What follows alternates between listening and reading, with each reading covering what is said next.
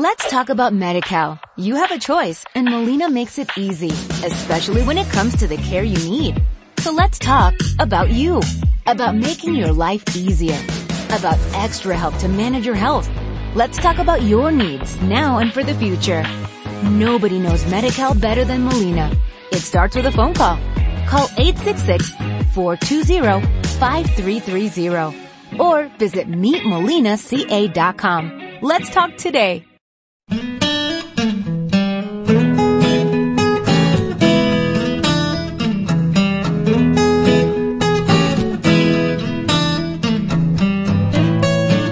Hola y bienvenidos a Serifilators Mini, el pequeño podcast donde no tienen cabida los contenidos que normalmente saldrían en el podcast más grande. Yo soy Alex, en Twitter me puedes encontrar como Alex Cliffhanger y estoy aquí con Amaya desde Bilbao. ¿Qué tal? Hola, hola, muy bien. Contenta porque ahora salgo en un libro. ¡Uh! cuenta, cuenta, ¿de qué libro sales? Pues en el libro 140, que es un libro que ha editado la FNAC.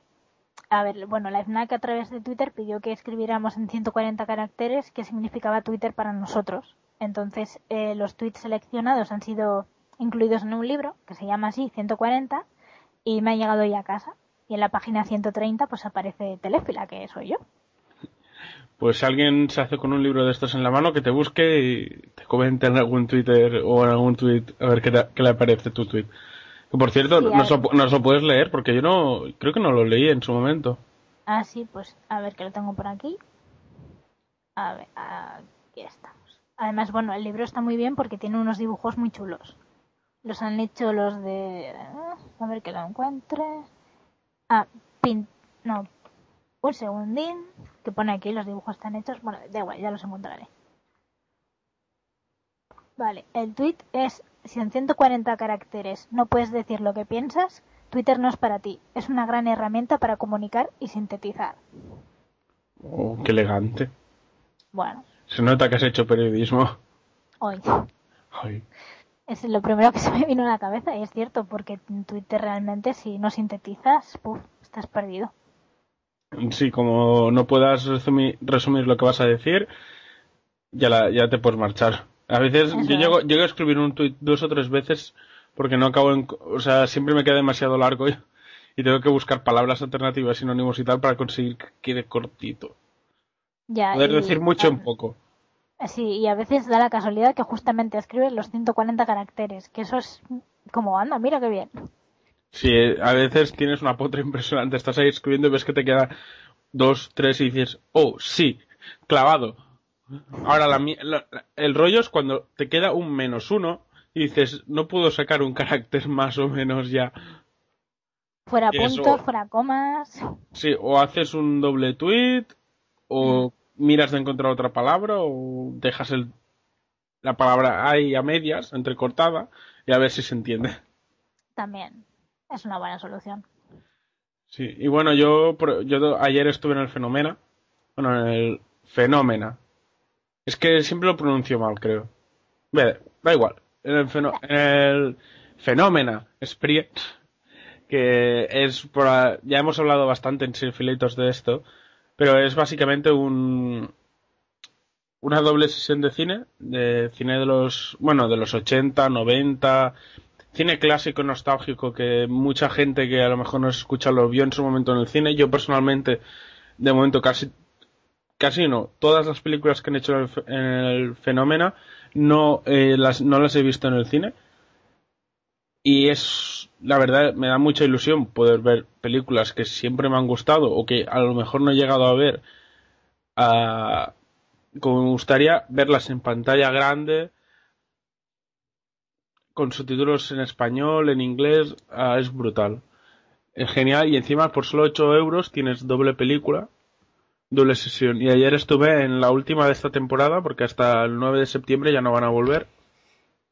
Y adivinar, o sea, fue una sesión épica. Creo que es la mejor de la mejor del fenómeno, al menos de todas las que he ido, que era Regreso al futuro primero y luego ET o sea, la primera de Regreso al Futuro. Qué envidia. Y brutal. Creo que nunca había visto al público tan emocionado y tan tan pendiente de la película. En ET no se oía nada.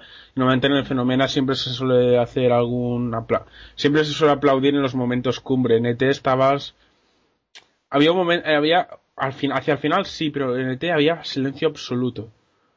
De, la expectativa, de la emoción, de lo que llegaba a significar para todo el mundo. Yo lloré como una madalena, tanto con Regreso al Futuro como con ET. Vale, Regreso al Futuro no es una película para llorar, pero era una película que a lo mejor hacía siete años que no veía, nunca la he llegado a poder ver en el cine en pantalla grande, y que empiece la película y veas ahí los nombres de Steven Spielberg, de Robert Zemeckis, de Michael J. Fox, los veas ahí en pantalla grande de Christopher Lloyd, del Eterno Dog, y veas aparecer esas bambas en la pantalla grande, o sea, se ponía, se me ponía la carne de gallina, o sea, se me caían las lágrimas, era, era una sensación muy complicada de definir. Al final es como cuando vas de concierto, hay gente que le pasa, pues ve a su cantante preferido, a su grupo preferido y le da por llorar. Sí, pues eso, es como, fue un momento tan, tan, tan liberador, tan guay, es que no puedo definirlo de ningún otro modo. No tengo palabras. Mi, mi vocabulario es demasiado corto para esto.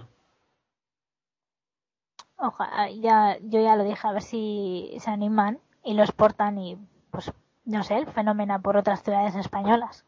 Sí, Fenómeno Tour. Tendrían que haber aprovechado el verano para hacer un Fenómeno Tour y repetir alguna de estas temporadas alrededor del país, pero es complicado. A ver, yo no sé qué cines hay. A ver, por ejemplo, en Madrid no sé qué cines hay y en otras ciudades, pero aquí la característica es eso. Se hace en un cine que es el cine Urgé, que es el típico cine clásico de hace 30 años, que antes era un teatro, tiene 1800 butacas, o sea, 1800 personas, que te digo yo que hace la, la última sesión, o sea, la anterior a esta, el aire acondicionado se había roto.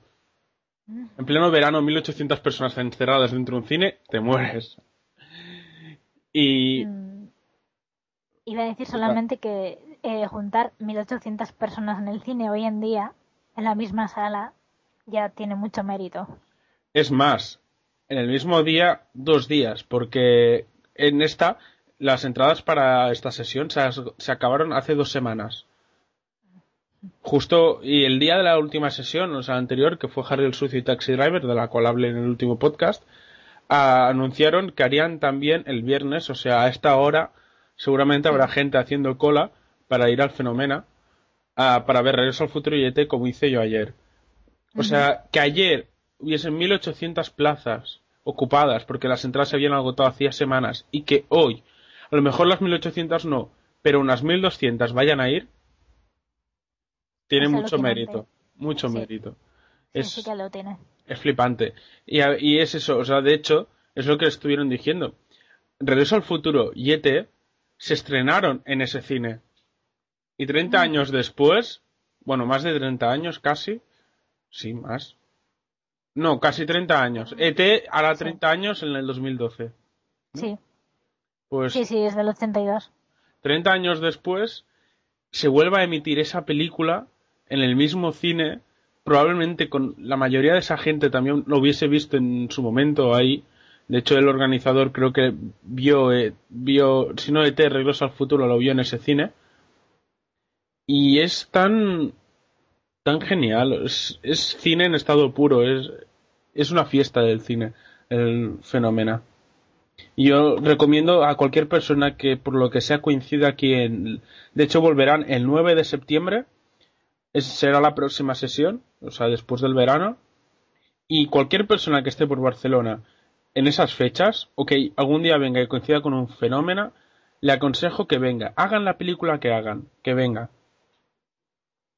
Es genial. Yo iría, ¿eh? De hecho, para cuando estrenaron, creo que, no sé si fue Alien o Alien la segunda de Alien, creo que fue la primera. Cuando hicieron la, la de Alien, como Sigourney Weaver estaba aquí, en Barcelona, rodando.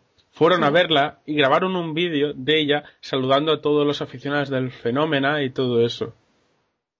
Y a todas las gentes. De hecho, voy a, ver, voy a ver si lo encuentro en YouTube y si puedo os lo cuelgo. Eh, bueno, ya he encontrado el nombre de quienes han ilustrado el libro de la FNAC, que son vueltas de tuerca. por si queréis investigar, la verdad los dibujitos están muy chulos. Pero bueno. Ya colgaremos la página en el... En el Si hace un escaneo y para que vean la página y ya está, si a alguien le interesa. Bueno, Sí. Ay, ¿cómo se escribe ese Winner Weaver? Bueno, da igual, ya lo, ya lo buscaré luego. sí, Gourney Weaver. Waver. No, Waver sí, pero lo del Winner Sí, es Gour, sí, Gourney. Con Y al final. aquí. Ahora, sí. Que conste, ahora acabáis de descubrir mi gran fallo en el mundo, que los nombres raros no sé escribirlos. Mm. Eh, Que yo sé que estuvo en la pedrera Sigourney Weaver, porque la vieron. Ah, sí. Ah, el, ah, tu amiga de... Mi amiga no la vio, pero una tengo una amiga que trabaja en la pedrera y eh, ella no la vio, pero una turista que estaba allí le dijo, ay, ¿has visto quién estaba? Y mi amiga como, no, no, y tal.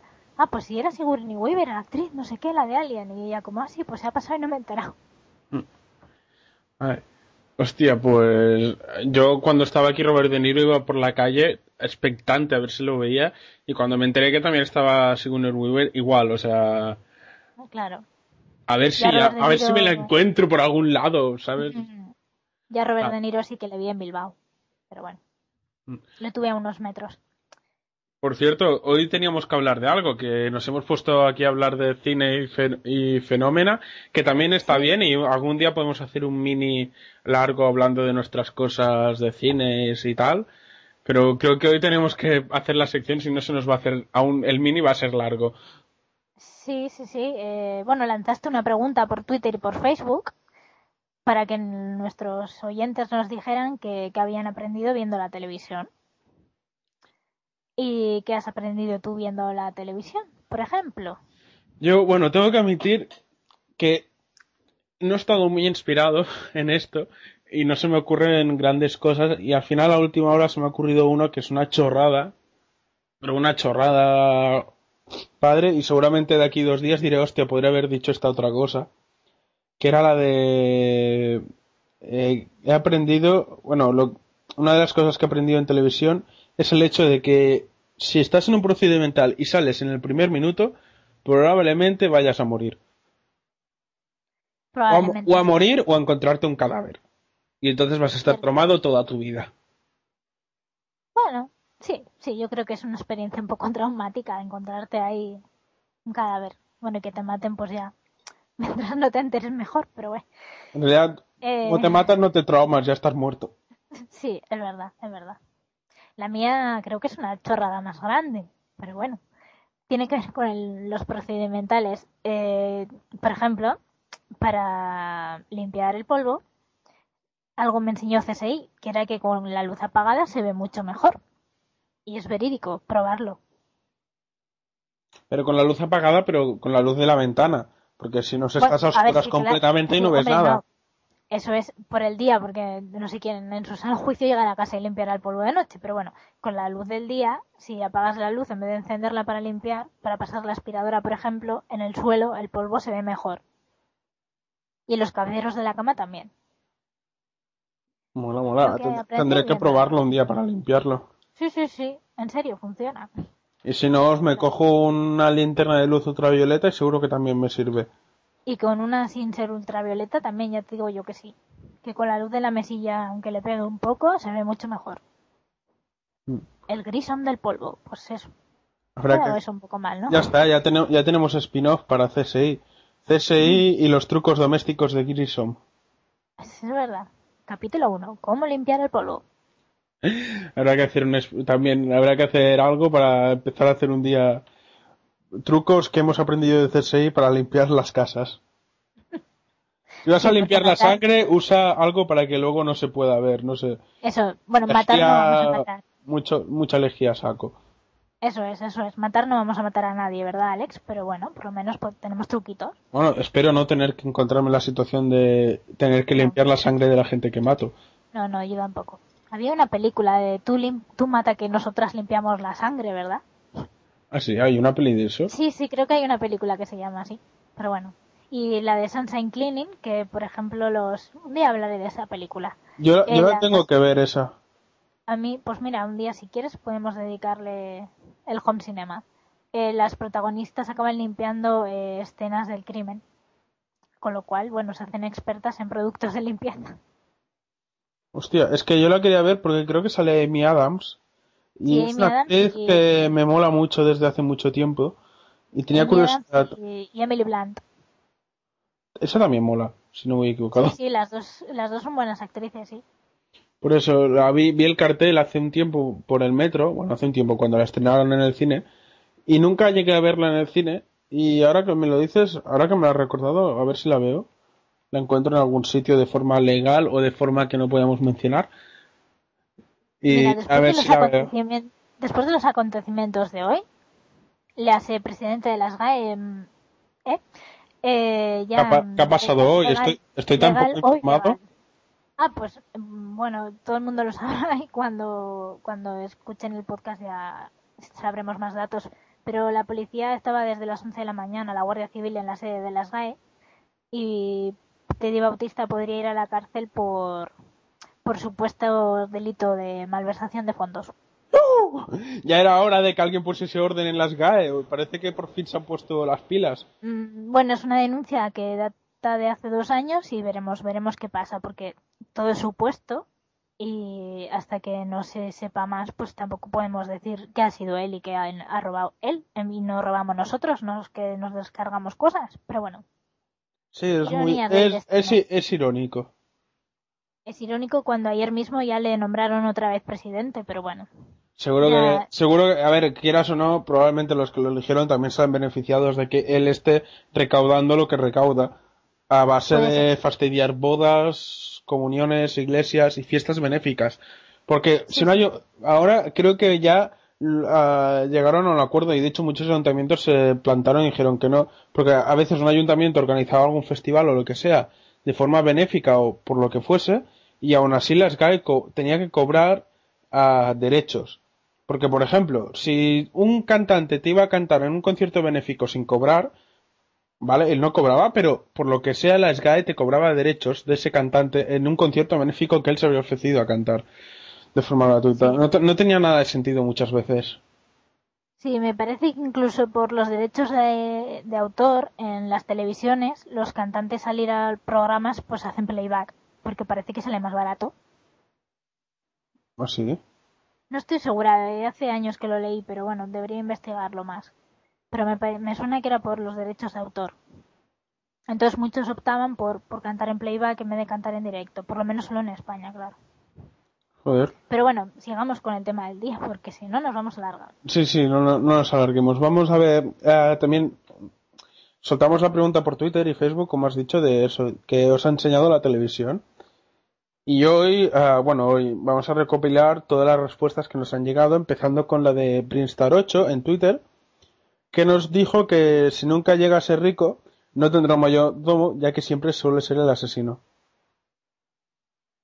Sí, eh, Juchu nos dejó también dos respuestas. La primera es que las muñecas de famosa se dirigen al portal y que la luna es un globo que se me escapó.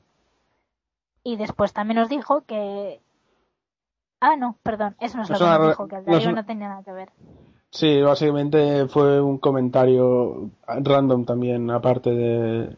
Sí, sí, se me ha ido la pinza. Pero bueno, eran dos comentarios en uno. Pues eso, que las muñecas de famosa se dirigen al portal, como en el anuncio, y que la luna es un globo que se me escapó, como en el programa aquel de un globo, dos globos, tres globos. Creo que ese programa no lo he llegado a ver, o era muy pequeño a lo mejor. Yo creo que vi alguna repetición o no lo sé. No, no, yo vi la cometa blanca. El de los globos no. Ah, Y vale. seguimos, sigue con el McGuffin. Sí, el McGuffin, eh, algo que nos enseña la televisión, que al menos hay tantas versiones de la noticia como canales en, tele- en televisión. Y eso últimamente se está notando mucho, porque cada canal dice la noticia a su modo. Sí, eso es por los grupos políticos que están detrás. Sí, tú, tú que eres periodista, ¿en serio un periodista cuando va a dar una noticia se siente tan influido por... Bueno, es- está claro que quien te va a pagar es eh, el encargado, pero creo que yo que los de- periodistas deben tener un mínimo de independencia a la hora de explicar la noticia. Sí, pero no la tienen. Eh, podríamos recordar el caso de Ángela Rodicio, cuando era corresponsal de televisión española en Bagdad y ella veía después de la invasión lo que estaba pasando allí.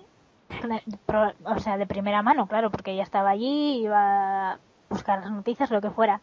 Y como desde televisión española la dirección y Alfredo Urdazi, por citar nombre, porque es cierto que fue él, no le dejaba eh, que emitieran la noticia como era, como ella la hacía, sino que la tergiversaban todo. Y eso salió en la prensa.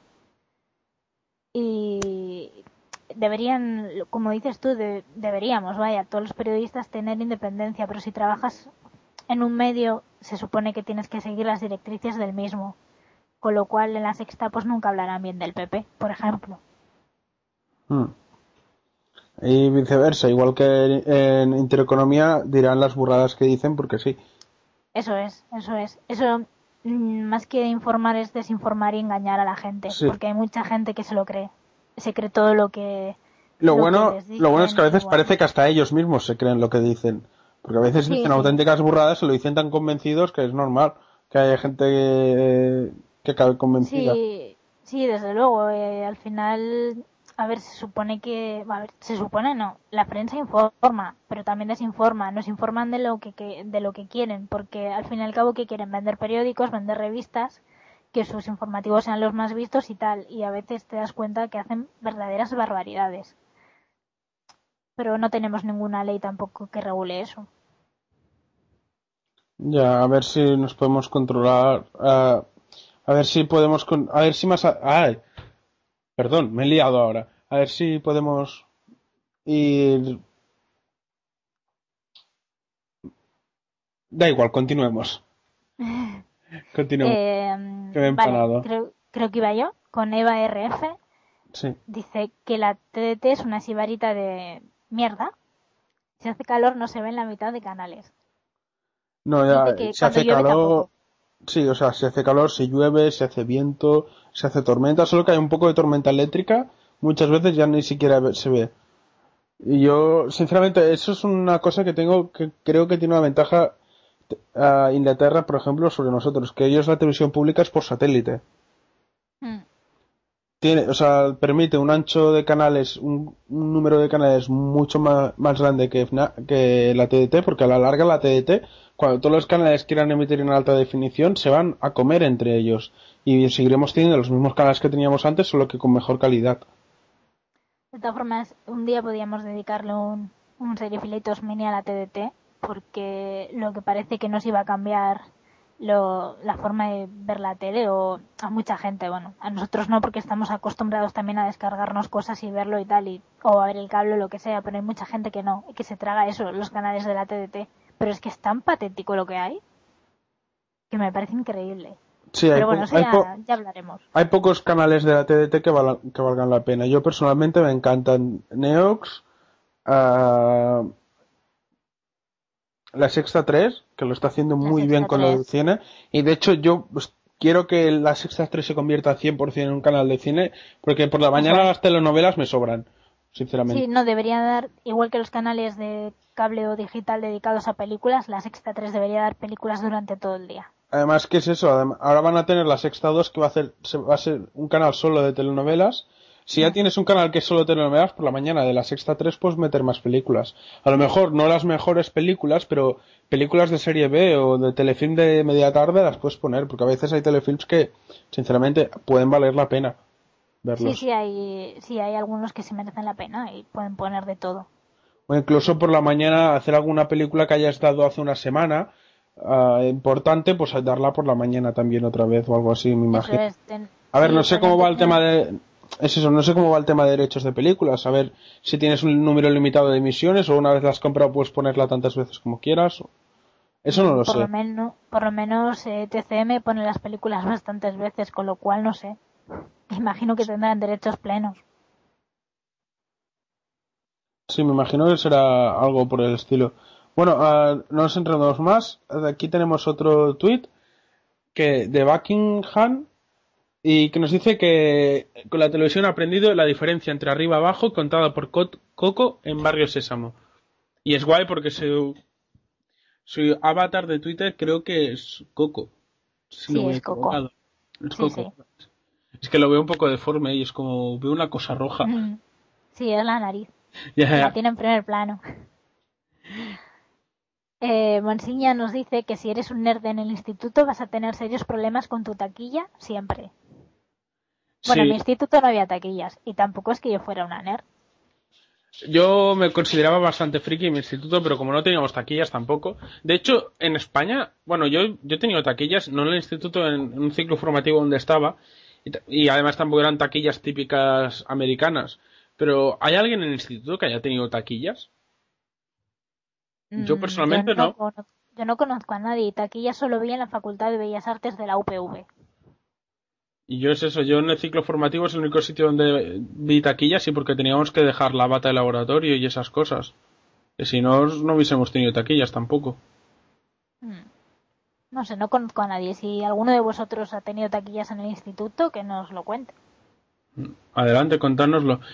¿Y hay algún tuit más? O... Sí, tenemos eh, Maya Palmer, que nos dice que aprendió a decir jabalí, cazar y escotilla en inglés gracias a ver Lost en versión original subtitulada. Oh, eso mola. Aprendiendo idiomas gracias a las series. Yo he mejorado mi inglés gracias a ver series. La verdad es que eh, si tienes una base es más fácil que aprendas estructuras y tal, y, pero si no, hombre, sí, siempre. eh, con el vocabulario aprendes muchas palabras. Yo no sabía que hatch era escotilla, eso es cierto. Y freighter carguero, por ejemplo. No, no, yo muchas palabras las acabo conociendo por eso, por las series. Ahora mismo no se me ocurre ninguna, pero sé que es lo típico. Estás viendo una serie y oyes una palabra y dices, ¿qué coño es eso? Y luego, cuando descubres el significado, es una palabra que siem- las- está en el, vocabulario común, pero como nunca la has tenido que usar en inglés, no la sabes. Y alguna vez me ha pasado hablar, sobre todo nombres de comida, como mis padres tienen un restaurante, la carta también tenemos que ponerla en inglés. Ah, alguna vez me han preguntado en plan, ¿cómo se dice esto en inglés? Eh, erizo de mar. ¿Cómo se decía erizo de mar en inglés? Y yo me quedé a cuadros, porque nunca la he tenido que usar ni nunca la he oído. Y no sabía cómo se decía erizo en inglés, lo acabamos buscando en el diccionario. Claro, al final es puedes tener buen nivel, puedes saber mucho vocabulario, pero si hay palabras que nunca te han enseñado no tienes por qué saberlas. Mm. Luego, si Claro. ves una serie de la HBO o de Showtime, aprendes muchos tacos. Sí, y aparte que es lo primero que aprendes en un idioma, los insultos. Todo el mundo sabe que lo primero que vas a aprender en un idioma son los insultos. Y la gente que vaya a aprender español, cuidado, porque será por número de insultos. Que en inglés todo se resume por fuck, slut, horn, hooker y poca cosa más. Pero es que en español Oh. tenemos, para fuck tenemos 30.000 traducciones. Sí, o en homenaje de- a The Wire y con acento, motherfucker, Motherfucker. También. motherfucker. Motherfucker y fuck son las dos palabras que más oigo y son of the beach. Sí. Oh, por cierto, haciendo una pequeña, un pequeño paréntesis, Canal Plus ah, está haciendo un tour con el trono de hierro de Juego de Tronos. Así que van a venir a Bilbao. Sí, ah, creo que en Barcelona están ya aquí en Barcelona y creo que por Madrid han pasado o van a pasar, no sé qué ciudad es exactamente, pero es que ahora acabo de ver la foto de un amigo que se lo ha hecho ahí en, en Juego de Tronos con una espada y todo. Y... Ay, qué poses más guays. Bueno, da igual. Ah, y eso que lo acabo de ver y como para el próximo podcast ya habrá pasado, si no voy equivocado, lo aprovechamos y lo decimos en este, la noticia. Antes de que se me olvidase. dentro, dentro de poco espero ir a ver una exposición de cine, así que ya contaré más cuando llegue. Bueno, yo ya hablaré, fui a ver una exposición de efectos en el, en el cine que hacían aquí en el Casa Forum, que es una exposición originaria del Smithsonian. Y me moló bastante, tenían material muy chulo, tenían un proyector ah, montado en bucle que proyectaba todo el rato las imágenes de una máquina de escribir. Y es brutal, o sea, me hubiese- a mí me hubiese encantado nacer hace años y ser proyeccionista. Ah, como trabajo de esos en plan estudiantes. Luego ya me gustaría ser cineasta, pero lo que me refiero, ser proyeccionista siempre me ha parecido chulo. A ver, probablemente sea un trabajo aburrido o lo que sea, pero a mí me mola. Me gustaría al menos ver cómo es, cómo fue en su momento proyectar en 35 milímetros. Ahora apretas un, la mayoría de películas apretarás el play y se pondrán porque muchas van por disco duro o es proyección digital. Sí, yo creo que ya la proyección digital se ha comido las bobinas de película. Mm. Aunque eso no hace que no haya fallos en el cine, porque el otro día la película que fui yo a ver, un cuento chino, eh, se paró. y 20 segundos de película no los vimos, pero bueno. Nosotros, eh, una vez que fui a ver al cine, no me acuerdo qué película, nos pusieron otra. Estuvimos cinco minutos con otra película hasta que por fin la apagaron, la cambiaron, nos pidieron perdón, disculpas y pusieron la siguiente. Claro, con la tontería salimos del cine tardísimo. Porque entre cambiar la película y todo, estuvimos un montón de tiempo. Porque por cierto, antes de que se me olvide, ayer en el Fenomena, y supongo que para los que vayan hoy, si estáis por Barcelona, pasaos. Bueno, ya cuando digáis esto, ya ahora que lo digo, soy imbécil. Cuando digas esto ya habrá pasado. Pero tenían un DeLorean. Ya colgaré, yo en mi Flickr y por mi Twitter ya encontraréis fotos que esta tarde noche los voy a editar. Y brutal, un DeLorean. Algún día me compraré uno. Qué bien. Bueno, tenías más respuestas en tu Facebook, ¿no? En Facebook tengo una muy larga, pero bueno, pues diré algo. Por ejemplo, bueno, Rocío Sanz dice que por desgracia en estos últimos años no nada interesante ha podido sacar de la tele. Que las mentiras son consideradas verdades, cierto. Que la prensa rosa tiene más interés que los programas entretenidos de educación y que si a una cadena con poder no le gusta, puede hacer lo imposible para borrarlo de la programación diaria, a pesar de que los televidentes quieran lo contrario. Que las series infantiles brillan por su ausencia, no sé que tengas televisión de pago, cuando antes era gratuita. Que los políticos utilizan la televisión como herramienta de guerra entre sí, aunque hablen mucho y luego no hagan nada. Y así, cosas así. Es un comentario bastante largo. Bueno, y la contraprogramación y todo, todo en general. Bueno, yo también solté la pregunta en mi Facebook y relacionada con esta, ah, con esta respuesta, hay la de un amigo mío que se llama Alex de Aro, que dice que no hay que ver la televisión de España. Tanto como no ver la televisión de aquí, yo he visto algún que otro programa que podríamos tildar como decente o bueno. Problema que en comparación hace unos cuantos años la televisión ha empezado a perder mucho respecto, mucho respeto al telespectador y a veces ves programas o series que parece que tildan al espectador de imbécil y lo bueno que como tienen audiencia, esto no va a cambiar. Y yo ya he llegado a un punto que no sé si tenemos la televisión que nos merecemos, sinceramente, porque que un 44% de las personas haya visto Sálvame Deluxe, donde apareció que era Pantoja y su hijo, que nunca me acuerdo del nombre, reconciliándose, 44%, ¿sabes? O sea, superó al fútbol. Que nada supera al fútbol en este país. Es el morbo y que a veces haces zapping y tal. Yo particularmente eh, hace mucho tiempo que dejé de ver esos programas. Los realities también me tiran un poco para atrás. Los realities MTV, o sea, los realities americanos que están dando en la MTV y en algún que otro en Nova, eso sí que me los miro, tengo que admitirlo, es mi placer culpable los realities, la MTV. No, yo, a ver, yo, me vi, yo he visto Gran Hermano, lo dejé hace mucho tiempo, también es verdad eh, mucho, mucho tiempo diría. He visto Pekín Express y tal, pero no sé, los realities son algo que yo espero que la moda se pase. Perdonadme los que os gusten los realities. Yo sé que hay mucha gente que sigue los de Estados Unidos y tal. Pero claro, es que son totalmente diferentes. En tres cuartos de hora te hacen lo que aquí en tres horas. Sí, es que no hay comparación. Aparte que, que ahí hacen el reality y punto. Aquí te hacen el reality, el debate, el contradebate, el resumen. O sea, cuando una cadena hace un reality, ves ese reality quieras o no. Porque casi siempre, cada 10 minutos, te saldrá alguna información sobre el reality. Y no, no son así las cosas. Tú haces el reality y haces los programas. Que te van a durar una hora en vez de 45 minutos como en Estados Unidos o lo que sea, pues te va a durar una hora. Pero al menos lo haces bien.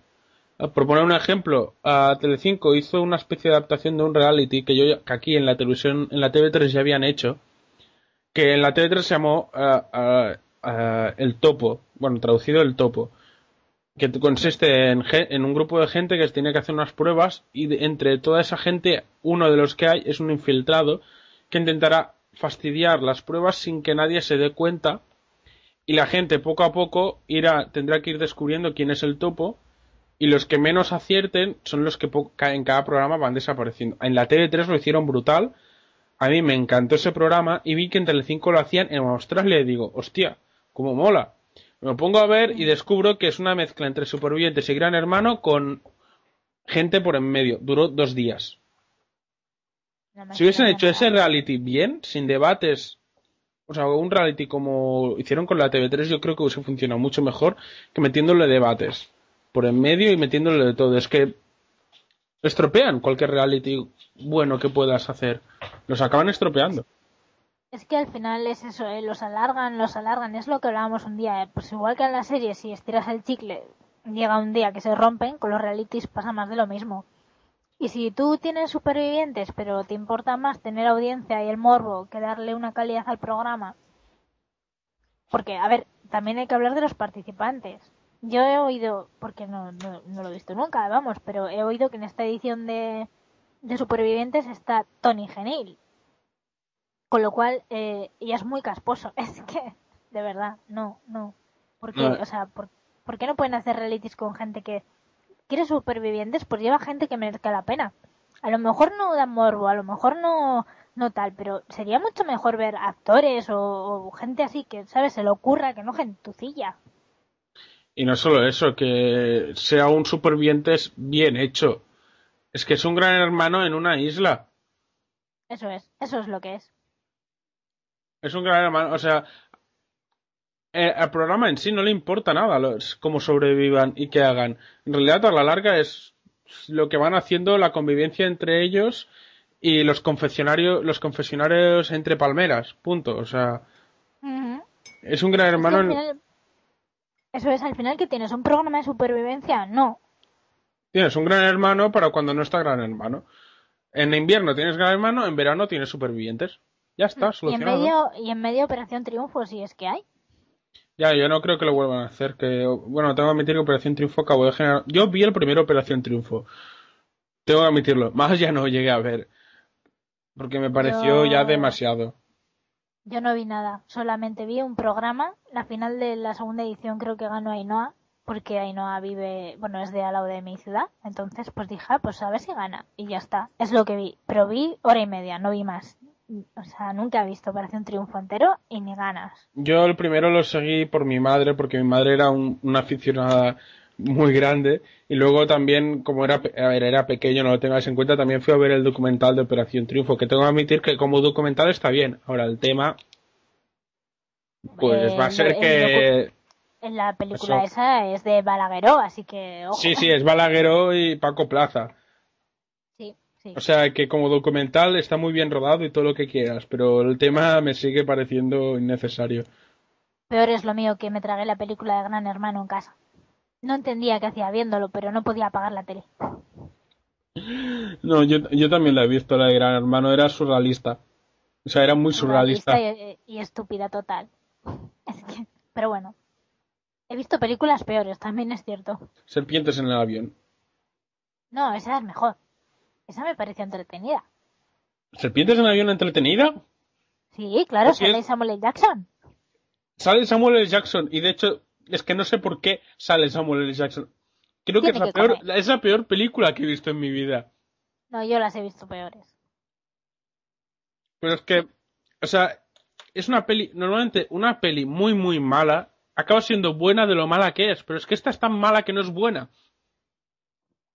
Hombre, las Y serpientes, como eran peli más, mala es buena. las serpientes eran más chapuceras que el croma de V. Por ahí tenías a una mala actriz como es Elsa Pataki. Samuel L. Jackson hacía de Samuel L. Jackson. Pero, no sé, estaba entretenida, sin más. Ay, Mejor me callo, que si no esto se alarga demasiado. Bueno, vale. Ya hablaremos otro día de serpientes en el avión.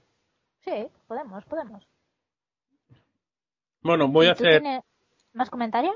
Sí, yo en mi Twitter, ten- bueno, en mi Facebook tengo, eh, bueno, una, una amiga que me ha dejado como dos, tres,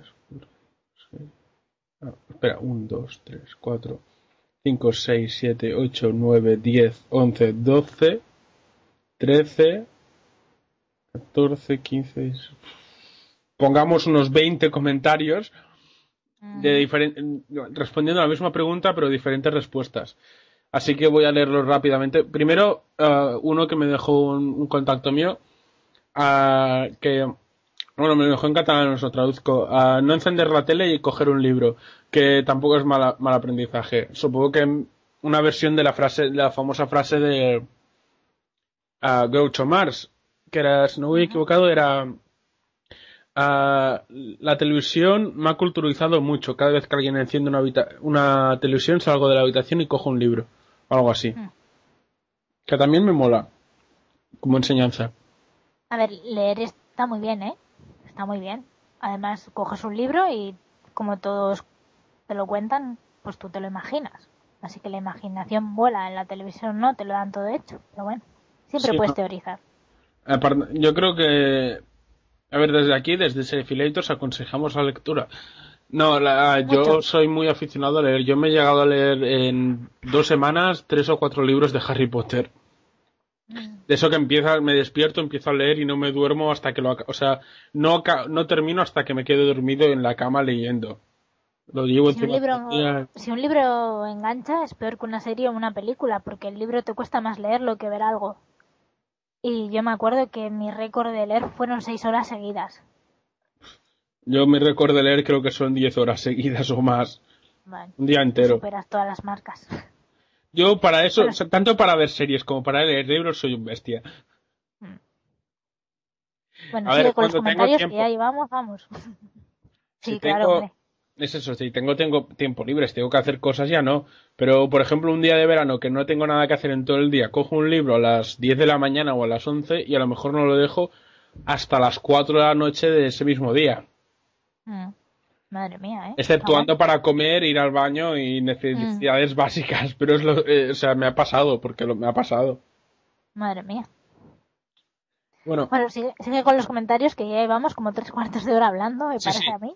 Sara, Sara Gomila Garriga, una amiga mía también de Facebook, a que es la que me ha dejado como 20 comentarios, me ha dejado, bueno, eso, os lo leo, os lo leo, si queréis os lo leo casi todos del tirón.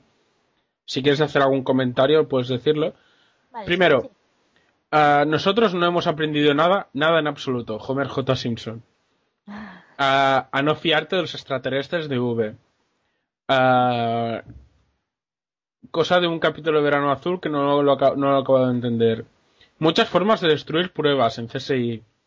A entender a las personas y analizar sus emociones. Que no debes tirar nunca un chicle a la papelera, nunca sabes cómo, cuándo puedes salvarte la vida. De MacGyver. Cierto. A que el mayordomo es el que realmente disfruta de tu riqueza. Magnum. Que no hace falta saber nada, a nadar para ir a la playa y pasártelo bien. Los vigilantes de la playa. Que antes de los accidentes de coche eran otra cosa. Gracias al coche fantástico y el equipo eso. La- los programas de persecuciones de los años 80 y 90, las series eran brutales. Si no, también hay que ver el Sheriff Chiflado, que es una serie de los 70 que las persecuciones eran de AUPA también. No la conocía esta serie, me la voy a apuntar. Hicieron un- una película hace unos pocos años, creo que eran dos chalados y muchas curvas. ¿Está basada en esa serie?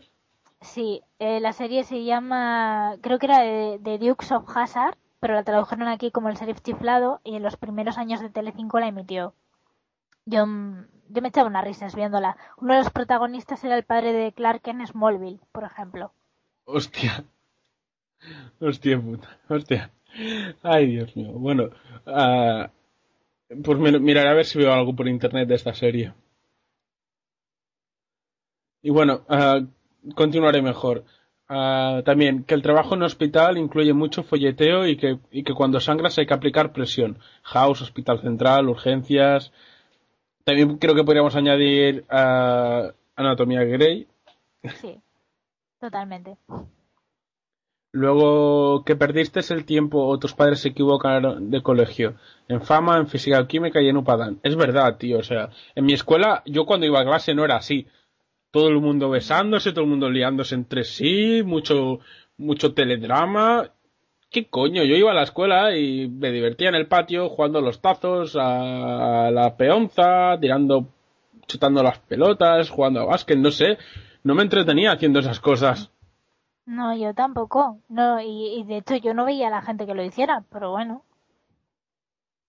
No sé, las series son así.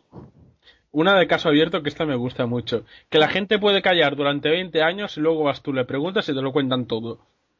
Pero eso es porque Lily Ras es muy grande. Sí, sí, eso sí. Esa, esa mujer, esa mujer es digna de ver.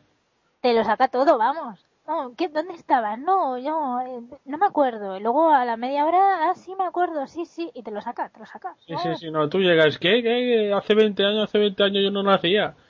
Yo no estaba vivo. Quien no la Y al cabo, visto, y al cabo, sí, al cabo de cinco minutos respondía. Muy, muy recomendable. Yo he visto creo que dos temporadas de Caso Abierto. Y ya terminó, visto ¿no? Hace un año o dos. Acabó, acabó el año pasado, yo me he visto las 7, es una, tempor- es una serie que me, para mí merece mucho la pena, desde el reparto que está genial, eh, las historias, la, to- la técnica, o sea, cómo está rodada, la música que es genial y por eso no está editada en DVD, ni probablemente esté nunca. Pero es, para mí es muy, muy recomendable. Y hay mucha gente que dice eh, que Kyra Sedgwick lo hace muy bien en The Closer, que es cierto, y como interrogadora y tal, pero eso es que no conocen eh, el trabajo de Catherine Morris, porque yo la verdad decía, pero ¿cómo esta mujer no le han dado un Emmy nunca? ¿No le han dado ningún Emmy? No, ni la nominaron, ni a la serie tampoco. Se ve que a la CBS tampoco le interesaba demasiado que la serie estuviera nominada, no sé bien por qué, pero yo realmente, eh, Catherine Morris creo que hizo un trabajo eh, genial. Era muy buena. O sea, Caso Abierto era y es muy buena como serie. Sí, sí, sí. La serie nada, pues es de esas series que, que sí, que tiene su legión de fans, que de hecho logramos salvarla un año más cuando estaba ahí en duda. Hubo una séptima temporada y luego ya nada. La CBS el año pasado hizo muchas cosas raras, pero bueno. Eh, pa- parece que fue una, una de las grandes olvidadas y marginadas por la CBS, por lo visto. Eh, hombre, yo entiendo que al final siete años son siete años, pero la serie una temporada más perfectamente podría haber tenido. Mm. Ahora, final cerrado tuvo, sí, Me mola. sí. Me mola. A Acaba de una a, manera que puedes pensar cualquier cosa después. Te haces tú la historia en la cabeza y ya está. A ver si me pongo al día con ella. Y bueno, acabaremos ya porque, bueno, acabaremos. Acabo de leer los comentarios y así ya al menos ya nos lo hemos pulido. Y quedan los de cómo coger una serpiente de 6 metros en medio de la selva, documentales de Félix Rodríguez de la Fuente. Que el mar está lleno de bichos enormes que te quieren comer, documentales de la BBC en la 2. Que muy lejos hay chicas que van con los pechos al aire, documentales de la 2. A que puedes comer muchos bichos y hacerte famoso, la isla de los supervivientes. Que tela con, con estos programas. Bueno, ya lo hemos hablado antes. Que los vampiros tienen unos bares que molan mucho en los que nunca te van a dejar entrar. Todo, a cualquier película de vampiros, creo que se refiere aquí. Que el tiempo es relativo y no entiendes por qué siempre llegas tarde, Doctor Who. Que un perro puede correr en una cinta andadora, llevar una mochila y no sentirse molesto y atacarte por ello en el cantador de perros. Y cómo son las casas en otros sitios y sus niños, gracias a Super Nanny en la versión americana. Que, no sé si a nivel español se ha visto, yo lo veía en la TV3. No sé si en Canal si en 4 lo hicieron antes de hacer Super Nanny española o. Eh, eh, yo, por ejemplo, sé que la Super Nanny británica, la estadounidense, no lo sé, pero la británica la, la emitía la ETV1 en euskera. Sí, parece que parece que eran canal- programas de canales autonómicos estos. Sí, sí, sí. Yo en euskera sí, un día sí que la estuve viendo. Pero vamos, que luego la Super Nanny o A4 en la versión española. Yo vi alguno y la verdad estaba entretenido. Sí, la verdad, ah, yo me gustaba mucho y era entretenido. Ay, perdón, me, me he empanado, es que ha venido mi madre. Vale. Es lo que tiene, es lo que tiene grabar eh, en casa.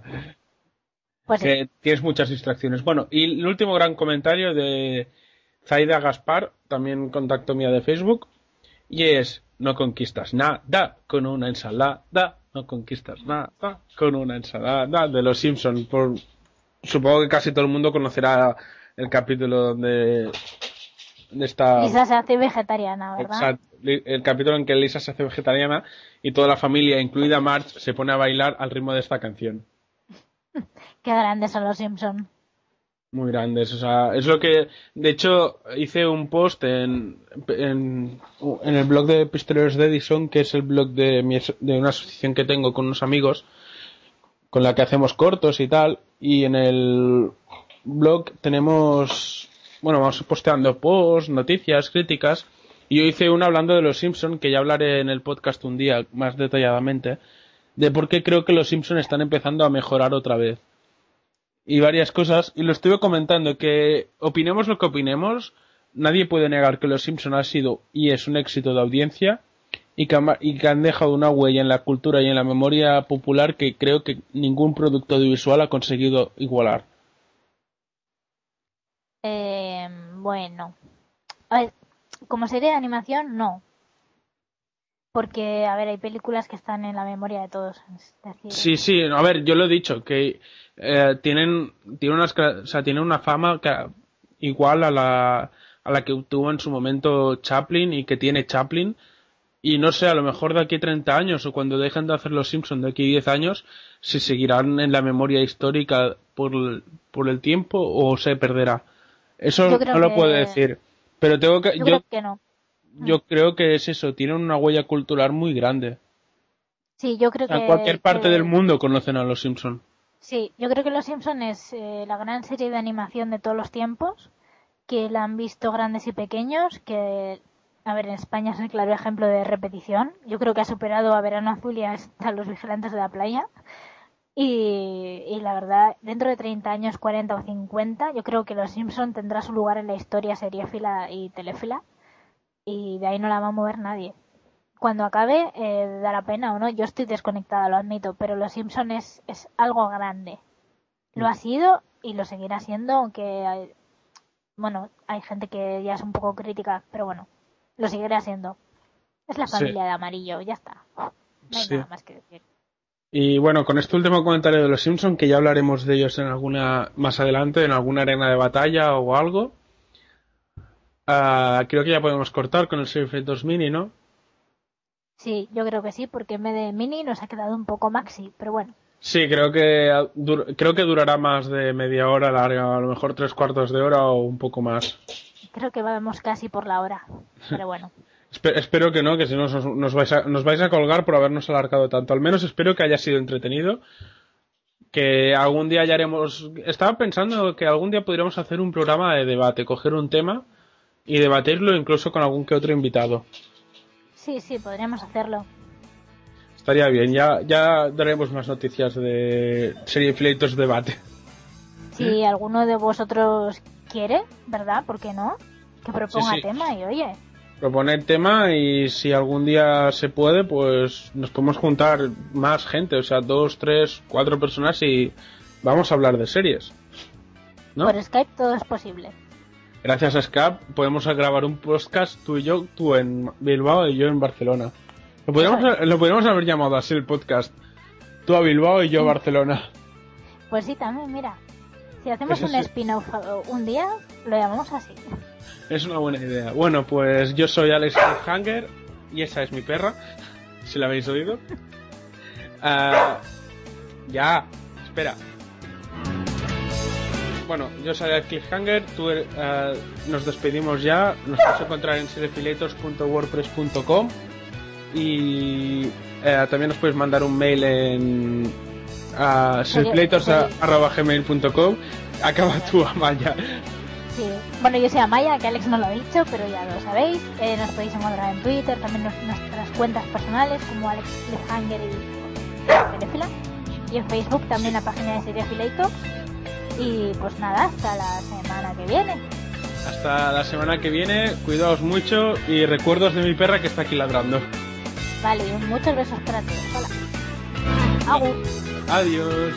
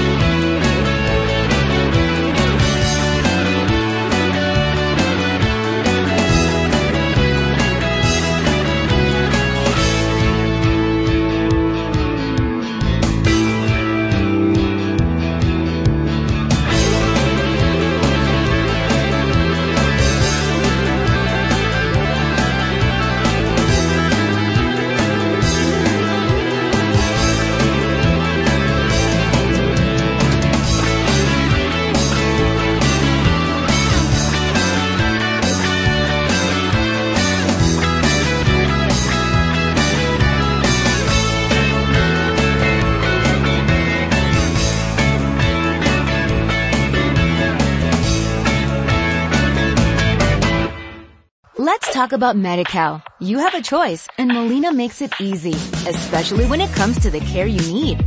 So let's talk about you, about making your life easier, about extra help to manage your health. Let's talk about your needs now and for the future. Nobody knows MediCal better than Molina. It starts with a phone call. Call 866-420-5330 or visit meetmolinaca.com. Let's talk today.